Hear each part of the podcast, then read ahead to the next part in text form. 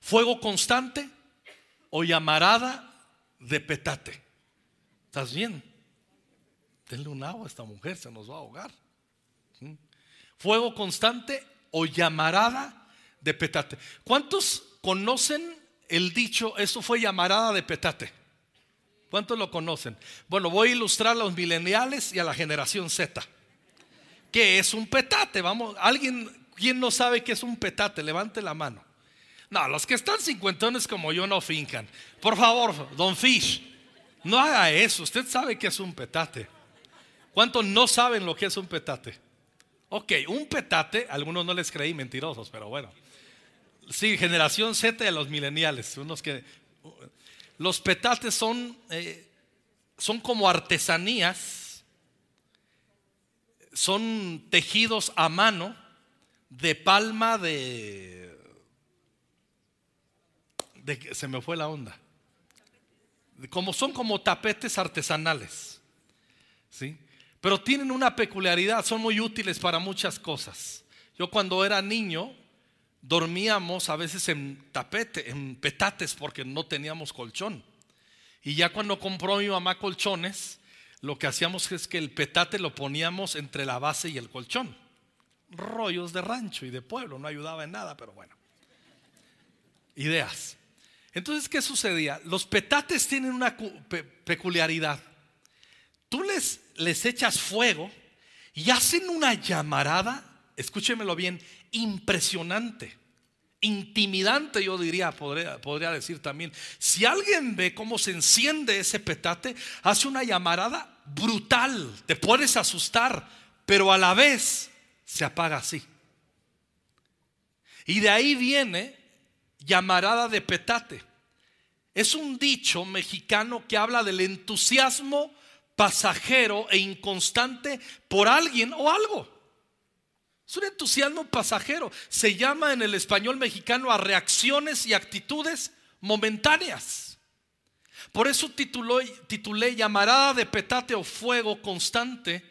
Y esto lo podemos aplicar en todas las áreas de nuestra vida y nuestras relaciones, pero he venido hablando de mayordomía financiera y entonces quiero que abundemos en ello.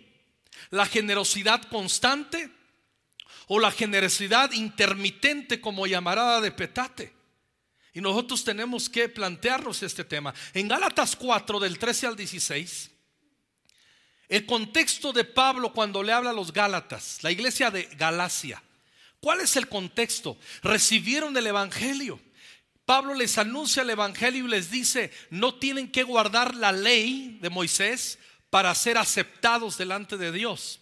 La ley sirvió como enseña Gálatas, como enseña Romanos, la ley sirvió para que cuando nosotros, para que nos comparemos con la ley y nos demos cuenta que no somos capaces de producir santidad ni rectitud por nosotros mismos y que no podemos alcanzar a salvarnos por guardar preceptos.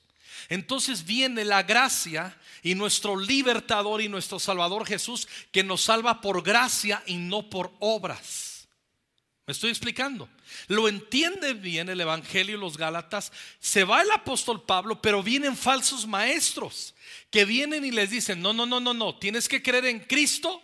Es un porcentaje para ser salvo, creer en Cristo, más guardar también las obras de la ley. Y el apóstol Pablo se molesta con, con ellos y hasta les dice ahí en capítulo 2 o 3, no recuerdo, oh Gálatas estúpidos, ¿quién los hechizó?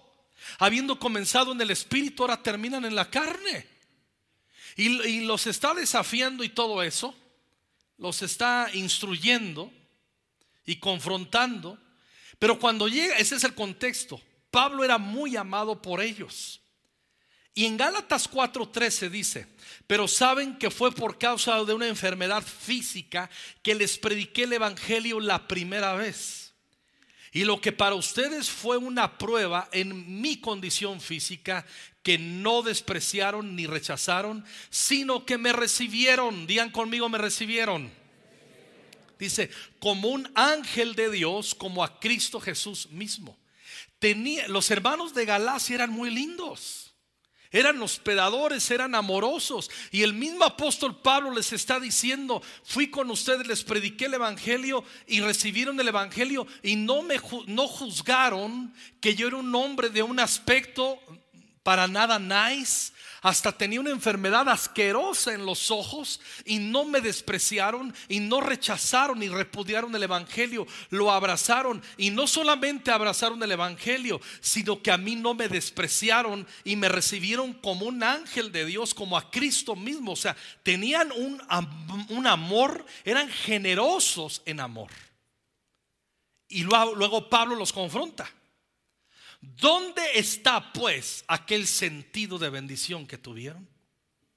Los está confrontando que lo que fue ya no es. Les está diciendo, fue llamarada de petate. Ya no, ya no veo ese mismo amor. Ya no, me, ya no están siendo generosos en amarme y en tratarme cual lo hacían. ¿Dónde está ese sentido de bendición que tuvieron? Pues testigo soy en favor de ustedes, les dice Pablo, de que de ser posible se hubieran sacado los ojos y me los hubieran dado, me hubieran regalado sus ojos. Miren el nivel que había de generosidad en, los hermanos de Galacia. Eran tan generosos, eran tan amorosos, cosa que habían perdido y los está confrontando Pablo. Se pusieron intermitentes en su generosidad. Y dice, pero llega un momento, yo, yo doy testimonio a favor de ustedes que me quisieron tanto, eran tan generosos que de ser posible se hubieran sacado mis ojos, sus ojos para dármelos. Sufrían por la condición de enfermedad del apóstol Pablo es como si la pastora Erika ahorita que dijera necesito un riñón, el primero, si fuera compatible, soy yo, para ella. ¿Sí me explico? Porque son actos de amor. Y en esa intensidad y en ese amor estaban. En ese nivel estaban de amor, pero dice Pablo, ¿dónde andan? ¿A dónde se fueron? ¿Sí me estoy explicando? Quiere decir que tuvieron una generosidad hacia él de llamarada de petate, intermitente. Y en mismo Gálatas el apóstol Pablo, miren lo que les dice. No nos cansemos de hacer el bien, pues a su tiempo si no nos cansamos, cegaremos. Así que entonces hagamos bien a todos según tengamos oportunidad. Y especialmente a los brothers de la iglesia, a los de la familia de la fe. El apóstol Pablo habla aquí de la generosidad como una expresión de amor y a la vez nos advierte, escúchenlo bien iglesia, nos advierte del peligro de cansarnos de practicar la generosidad. Dice, no se cansen de hacer el bien. Nunca piensen que ya fue suficiente. Cuando era un pastor más joven, estoy hablando de 15 años atrás, yo decidí vivir con una filosofía personal respecto a Dios, la persigo, no siempre lo logro, pero lo persigo y me empuja. Y yo escribí un día, me lo escribí, Alejandro, ama a Dios con todo tu corazón. Y cuando pienses que ya le has amado suficiente, comienza de nuevo. Y así es como trato de vivir con Jesús. Le amo con todo mi corazón y cuando veo que tengo éxito en una temporada de amar y entra ese deseo de ya lo logré, decido comenzar de nuevo. Y en los temas de la generosidad es igual. Nunca debo pensar que ya di todo lo que me tocaba dar o todo lo que podía dar. Porque entonces entraría un cansancio y Pablo está advirtiéndonos que nos podemos cansar de hacer el bien y de ser generosos. Y está apelando a que tengamos cuidado en ello. Y también nos está advirtiendo que podemos pasar de la cordialidad y de la generosidad al desprecio. Porque cuando regresamos ahí a Gálatas, en el versículo 16, Cuando dice después me hubieran sacado, si es posible, sus propios ojos para dármelos. Y dice el 16, me he vuelto por tanto enemigo de ustedes por decirles la verdad. O sea, llegó un momento en el que Pablo les estaba confrontando, los puso, pero les puso una reprimenda y, ay, no nos gusta que nos hables así. Se pusieron así. Me voy a ir a la iglesia de Filipen, de Filipos, si me sigues hablando mal, Pablo. O sea, se pusieron así como muchos miembros en Conquistando Fronteras, se les confronta y amenazan con irse. No haga eso, no sea inmaduro, madure. Los pastores no somos sus enemigos. Dice, me he hecho vuestro enemigo por decirles la verdad, por confrontarles en cuanto a, un, a, a que estaban en peligro en su fe. Y noten muy bien, Pablo les está diciendo, están actuando visceralmente, están actuando bajo su sentimiento. Dejaron de ser generosos porque no les gustó cómo les hablé, el tono en que confronté la situación. Entonces su generosidad estaba sujeta a su sentimiento. Y de eso es lo que estoy queriendo llegar a hablar. No podemos ser llamaradas de petate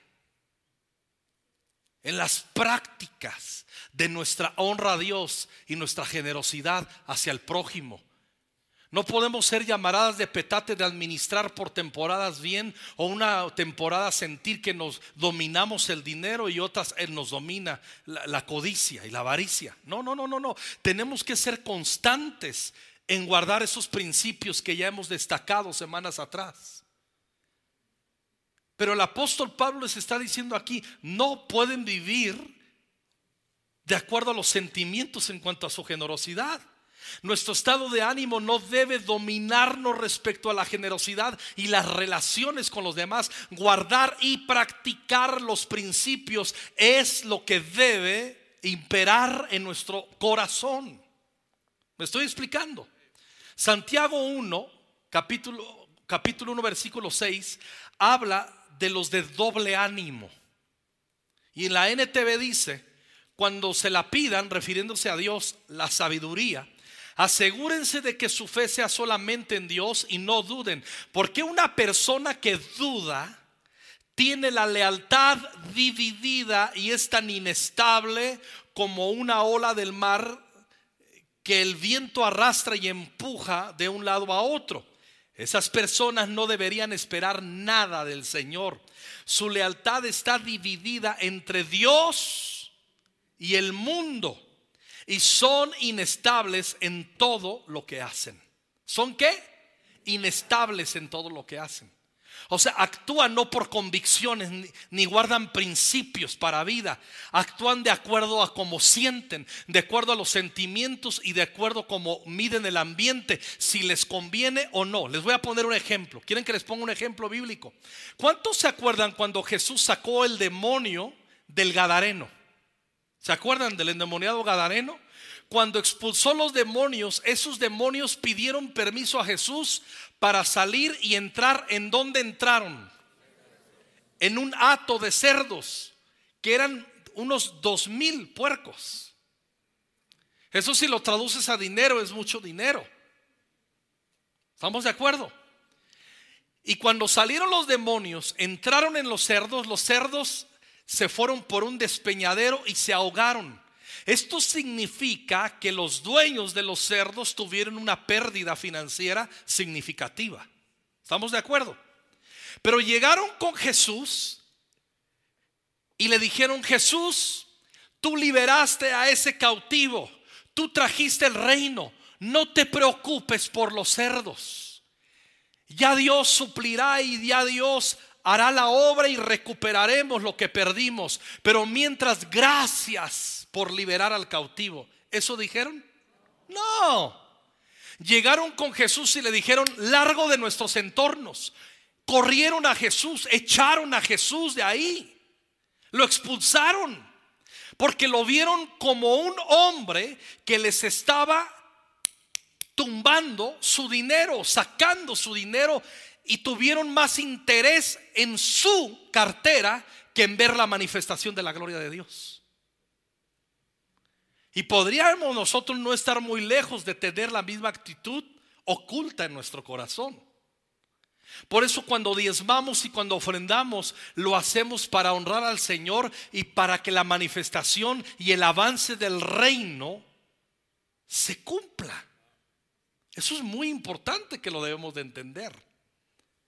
Ahora David también, pero está diciendo Santiago, no el hombre de doble ánimo, el hombre que, eh, Señor, ahora sí, ahora sí, perdóname, tú sabes que te amo, tú sabes, el diezmo, si yo te doy el diezmo y la ofrenda, me voy a desacompletar, pero para el otro domingo y para la otra quincena te recupero lo de esta quincena, lo de esa quincena y hasta un poco más, un poco más. Eso no va a pasar. Por eso tenemos que honrar al Señor con las primicias de todo lo que recibimos. Nuestro, el diezmo no es un 10%, es el primer 10%. Por eso, ¿por qué damos primicia? Porque damos nuestro, nuestro primer salario del año voluntariamente bajo la revelación y el entendimiento de la honra a Dios. Nunca es a fuerzas o porque tenga que hacerlo. Es porque quiero hacerlo. Amén. Ahora, David oró en primero de Crónicas 29, hizo una oración espectacular, el versículo 17. La traducción del lenguaje actual. ¿Cuál es el contexto que estamos viviendo aquí? David recibe el diseño de la construcción de la casa de Dios, del templo. Pero le dice, yo te doy el diseño a ti, pero no serás tú quien la va a construir ni quien la va a inaugurar. Ya ni vas a vivir para entonces. La va a hacer tu hijo Salomón. Y David no dijo, no manches, si no la hago yo, pues hay que ser mi hijo que le haga como quiera. No, tenía una mentalidad generacional. Entonces hace una invitación y traen ofrendas y le dejan, escucha muy bien, asegurado pagar el templo a Salomón. Qué increíble corazón generacional. Qué unción. Versículo 17 dice, David, yo sé, Dios mío, que tú te das cuenta de nuestras intenciones y que te gusta que seamos sinceros. Por eso me da, por eso me da una gran alegría saber que tu pueblo y yo te hemos presentado nuestras ofrendas de buena voluntad y con toda sinceridad. Gloria a Dios. Pero miren la oración que hace. Dios de nuestros antepasados Abraham, Isaac y Jacob haz que tu pueblo tenga siempre esta manera de pensar y de sentir y que te ame con todo el corazón. Y la expresión de amor aquí es dar bienes para el sostenimiento de los proyectos de la obra de Dios. Imagínese que usted dijera un día, pues yo voy a dar y, y yo tengo ganas de ofrendar esta semana todo el fabuloso y todo el papel sanitario que se use un domingo. Voltea a ver.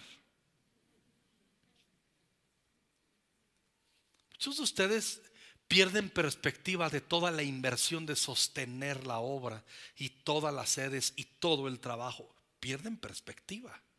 No tienen idea. Por eso dan limosnas Tratan a Dios dándole limosnas en vez de honrarlo con lo que le pertenece. Y debemos de ser cuidadosos de no caer en, esa, en ese engaño. Filipenses 4, de los versículos 10 en adelante, lo voy a leer en la palabra de Dios para todos.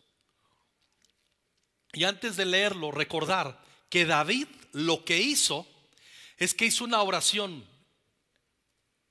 que no sea una llamarada de petate. Lo que estamos viviendo hoy de venir y traer nuestras ofrendas para que el proyecto que tú estás diciendo que se haga se cumpla. Y está orando, dale un corazón permanente, de buen entendimiento, que no sea algo fugaz, que sea algo permanente, que sea una revelación. Amén. ¿Están conmigo? Dice el apóstol, eh, el apóstol Pablo en Filipenses 4:10, estoy muy contento al ver que de nuevo ustedes se preocupan por mi bienestar. Sé que siempre se han preocupado por mí, pero no habían tenido oportunidad de demostrármelo.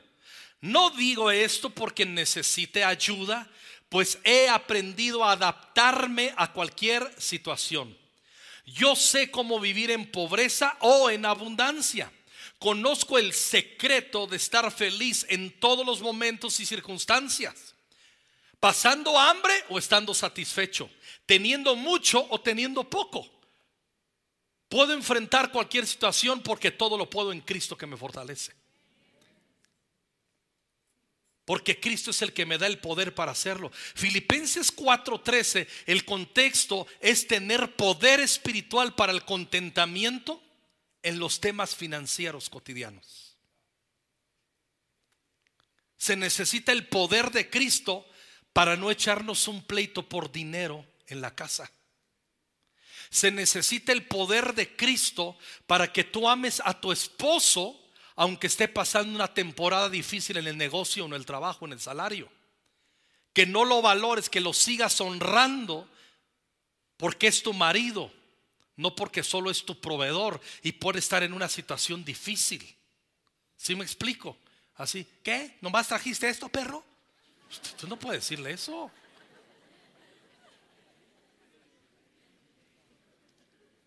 Y que conteste el marido, pues traga de lo que hay.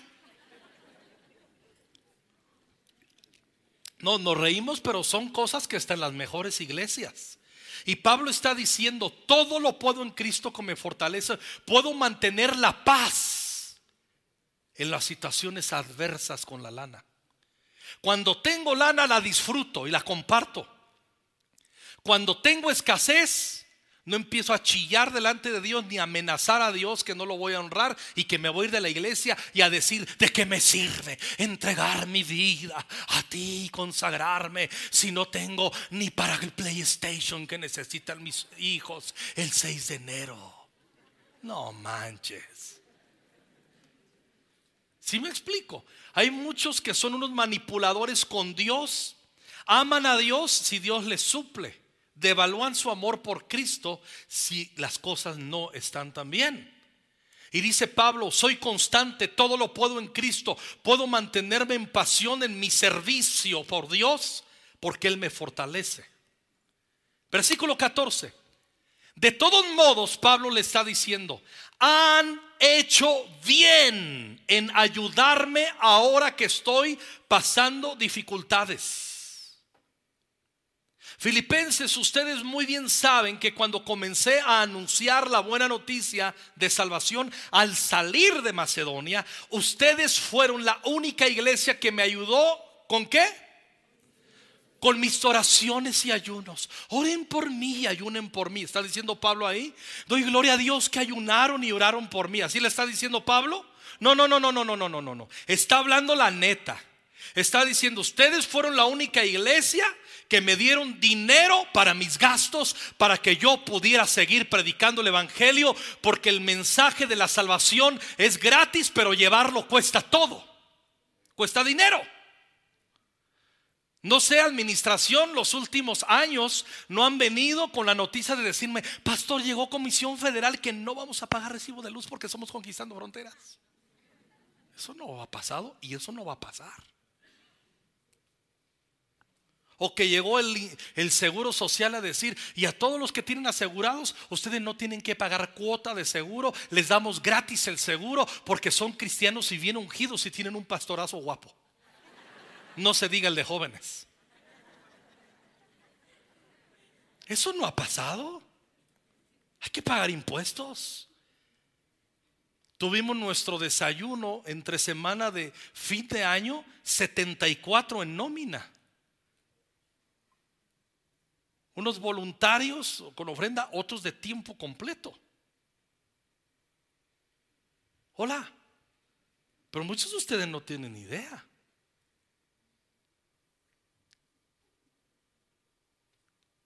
Se me quedan viendo así, ¿y, y qué pastor? Es que cuando, escuche bien, cuando hay un avivamiento en nuestro corazón, lo vamos a, si alguien me ayuda con el piano, lo vamos a manifestar con la generosidad. ¿Quieres saber cuán avivado está tu corazón? ¿Cuán constante es tu generosidad? Y tu honra a Dios. ¿O eres llamarada de petate? Cuando sientes que, oh, Dios me hizo el milagro. ¿Qué, hacen? ¿Qué es una manda? ¿Sí? San Juditas Tadeo, si tú me haces el paro de sanar a mi jefa, cuando sanes a mi jefa, yo voy a ir, yo voy a ir. Y van y cumplen mandas. Es depende de lo que Dios me dé. Voy a manifestar mi pasión por ti condicionalmente. Eso no es amor, eso es un contrato. Y los cristianos nos conducimos en amor y en honra. Por eso con nuestra generosidad hacia los demás y nuestra generosidad para que se sostenga la obra de Dios, no somos llamaradas de petate, somos fuegos constantes y ardientes. 14. De todos modos, han hecho bien en ayudarme ahora que estoy pasando dificultades. Pablo lo estaba pasando mal. Acuérdense que por una temporadita así como que, ¿qué hubo, qué? Filipenses, ustedes muy bien saben que cuando comencé eh, ah, fui y ustedes son los que me ayudaron con ingresos y gastos. 16. Y cuando estuve en Tesalónica, ustedes me enviaron ayuda más de una vez. En realidad, escuchen el 17, escúchenlo por favor. Yo no pretendo que me den regalos, sino que ustedes reciban todos los beneficios de Dios. ¿Por qué? Por ser generosos. Pablo está agradeciendo que le están ayudando a predicar el Evangelio, no solamente con oraciones y ayunos, ni los toca ahí. Dice, siendo conscientes que el avance del reino de Dios implica dinero y sembrar dinero honrar a Dios, sostener el proyecto. Por eso les digo muchas veces, conquistando fronteras, no somos una iglesia que, que nos quedamos dando mantenimiento a un proyecto, somos una iglesia de desarrollo. Acuérdense que en Texcoco, 1900 metros cuadrados que estamos pagando, los vamos a bardear, vamos a poner unos baños y que se traslade la iglesia para allá. Lo que muchos logramos hacer con la ayuda del Espíritu Santo y su inspiración y, un espíritu de generosidad en Tecomazusco, el terreno de 700 metros cuadrados. En Tizayuca, en la sede, acaban de conseguir un lugar, un salón de fiestas con un jardín precioso para mudarse allá ahora en enero, los primeros días de enero. Gloria a Dios. Está avanzando la obra. Estamos buscando abrir sedes hacia el sur. Pero eso requiere que nosotros entendamos que eso cuesta y que todos en unidad lo hagamos. Cuando usted tiene miedo, como los de Gadara que dijeron, no, no, no, Jesús, vete de aquí, porque me estás bajando la lana. Cuando usted tiene una sensación, cuando el pastor, o sea, yo, su pastor Alejandro Escobedo, estoy hablando de finanzas, de dinero, de sostener la obra, cuando usted adentro piensa que yo le quiero agandallar, robar y quitar su hato de cerdos, usted está equivocado. No. La palabra lo dice ahí. En realidad yo no pretendo que me den regalos, ni a nadie sino que ustedes reciban todos los beneficios que Dios da por ser generosos. Ya recibí todo lo que me mandaron, les dice Pablo. Tengo todo lo que necesito y hasta tengo de sobra porque recibí la ayuda que me enviaron con Epafrodito. Hasta me sobró. Hasta ahora tengo para compartir. Se mancharon, fueron espléndidos. ¿Y qué enviaron con Epafrodito? ¿Qué enviaron? Un papelito con oraciones para el apóstol Pablo? ¿Eso enviaron? ¿Que se agradece? ¿Qué enviaron? Dígalo, una, dos, tres. Dinero para sostener el avance de la obra y al obrero. ¿Me estoy explicando? Y está diciendo el apóstol Pablo aquí lo que me enviaron con Epafrodito. Dice, sus ayudas son como ofrendas de delicioso perfume, sacrificios que agradan a Dios. El apóstol Pablo está diciendo que esas ofrendas para sostener la obra y para que Él tenga libertad de tiempo para ejecutar la visión, le está diciendo el apóstol Pablo, eso lo está equiparando el apóstol Pablo a las ofrendas que hacía el pueblo de Israel en el Antiguo Testamento. Es lo mismo. Yo cuando leo ese versículo, yo luego es, ahí es donde yo digo, los que dicen, no, el diezmo es del Antiguo Testamento. Bueno, pero aquí está haciendo una referencia el apóstol Pablo de algo que están haciendo en el Nuevo Testamento que equipara la misma intensidad de adoración y que Dios recibe adoración de esa manera. Y no tenemos tiempo, pero Jesús diezmaba. Soy discípulo de Jesús, Jesús diezmaba, yo diezmo. Jesús pagaba impuestos, yo pago impuestos. Jesús daba al pobre, yo doy al pobre. Soy discípulo de Jesús. Se acabó, no tengo que quebrarme la cabeza. Hola. Y luego que les dice que sus ofrendas son como delicioso perfume y sacrificios agradables delante de Dios, dice el 19 le pido a mi Dios que les dé a ustedes todo lo que necesitan conforme a las espléndidas riquezas que tiene en Jesucristo. A nuestro Dios Padre sea el honor por toda la eternidad. Amén, así sea. lo sabemos más en, en la versión Reina Valera 60. Y mi Dios pues suplirá todo lo que os falte, falta conforme a sus riquezas de gloria en Cristo Jesús pero les está, orando por ellos, está profetizando sobre ellos, está intercediendo para ellos, está decretando sobre ellos, sobre los que reavivaron su corazón en sostener la obra. Está diciendo, si ustedes están sosteniendo la obra, que Dios no va a hacer por ustedes por todo lo que lleguen a necesitar. Conforme a las, espléndidas riquezas que tiene Jesucristo. Dando a entender, ustedes nunca le van a ganar en generosidad a Dios. Y eso tenemos que entenderlo. Y tenemos que aprender a contentarnos en nuestra situación. Nunca debemos de dejar de honrar, amados, amadas, al Señor y de ser generosos con los demás, y primeramente con los de la familia de la fe. Hay muchos proyectos por delante. No me diga que la silla en la que está sentado está bien cómoda. ¿O sí? ¿Eh? No, pues usted viene cada 22 días a la iglesia, le da igual. Pero los que vienen constantemente dicen, no, cámbienme esta silla. ¿Por qué tenemos que tener en, en Conquistando Fronteras sillas muerteras? Pues son de las sillas muerteras esas. Está padre, las agradecemos. Pero vamos a invertir en comprar sillas más cómodas.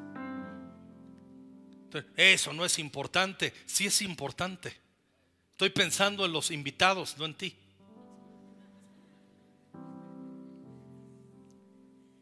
Y por generosidad a los invitados hay que tener mejores sillas para servirles, porque ese es el corazón de Jesús.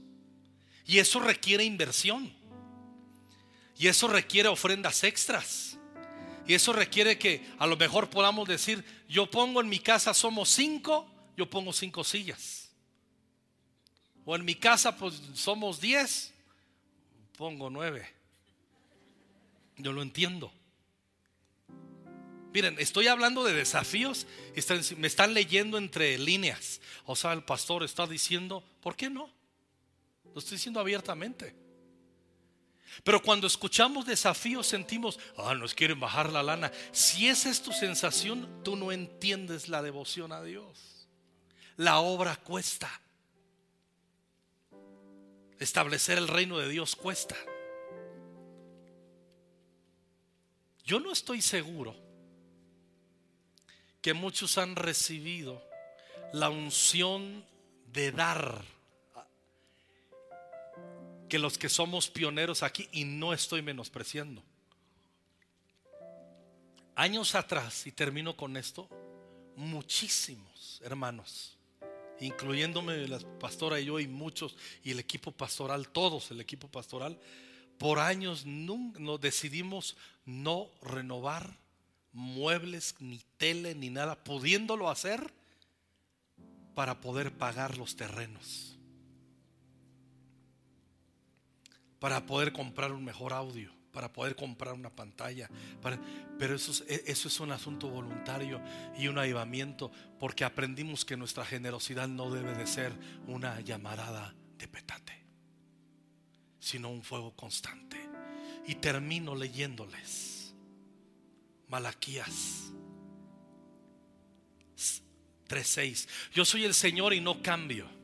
Pero ustedes descendientes de Jacob aún no han sido destruidos. No porque no merecían ser destruidos, sino porque Dios en su misericordia no cambiaba y no los destruía. Dices, desde los días de sus antepasados han despreciado mis, mis, decretos y los han desobedecido. Ahora, vuelvan a mí y yo volveré a ustedes. Eso se llama avivamiento, dice el Señor de los ejércitos celestiales. Pero ustedes preguntan, ¿cómo podemos volver cuando nunca nos fuimos? Miren la soberbia y la ceguera que tenían. ¿Debería el pueblo estafar a Dios? Les pregunta el Señor. Sin embargo, ustedes me han estafado. Pero ustedes preguntan, ¿qué quieres decir Dios? ¿Cómo está eso de que te hemos estafado? Y Dios les contesta, me han robado los diezmos y ofrendas que me corresponden. Ustedes están bajo maldición porque toda la nación me ha estafado. No me han dado lo que me corresponde, se lo han comido. Y Dios les dice la solución, la ruta es la restauración. Por eso comienza diciéndoles en el 6, debieran estar destruidos, pero porque yo no cambio les estoy haciendo paro. Y quiero quitarles esa maldición que ustedes mismos se compraron al deshonrarme, que atrajeron y les da la ruta y nos da la ruta. Traigan todos los diezmos al depósito del templo para que haya suficiente comida en mi casa. Si lo hacen, dice el Señor de los ejércitos celestiales, les abriré las ventanas de los cielos. Derramaré una bendición tan grande que no tendrán suficiente espacio para guardarla. Y Dios dice, los desafío, inténtenlo. Inténtenlo. Pónganme a prueba, les dice el Señor. Honrenme otra vez. Renueven su corazón en la honra. Que haya abundancia en la casa, que los proyectos de la casa se sostengan y se desarrollen. Dice Dios, pónganme a prueba. Y luego les promete, sus cosechas serán abundantes porque las protegeré de insectos y de enfermedades.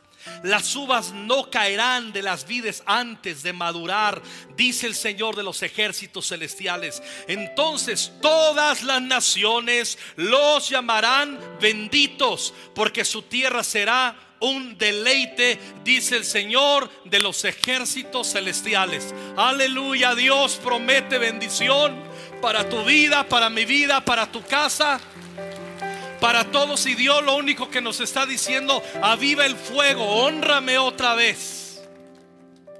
Tómame en cuenta y ponme como primer lugar. Honrame con tus primicias. Y ellos decían, no, no te hemos deshonrado. ¿En qué? Y dice Dios, ¿cómo que en qué? Baquetón. Estás comiendo lo que es mío. Estás pichicateando lo que es mío, estás jineteando el diezmo y la ofrenda. Y dice Dios, por eso están malditos. Pero dice, va, les doy la ruta para que salgan de ahí. Vuélvanme a honrar. Los desafío, pruébenme, dice Dios. Pruébenme. Y todas las bendiciones que leímos. Padre, danos un corazón generoso no por temporadas, sino que sea un corazón constante de honra para que avance tu reino. Que podamos entender que todo es tuyo y que nada es nuestro y que cuando te damos de lo recibido de tu mano te damos, haznos conscientes que todo te pertenece. Libéranos de la codicia y la avaricia. En el nombre de Jesús.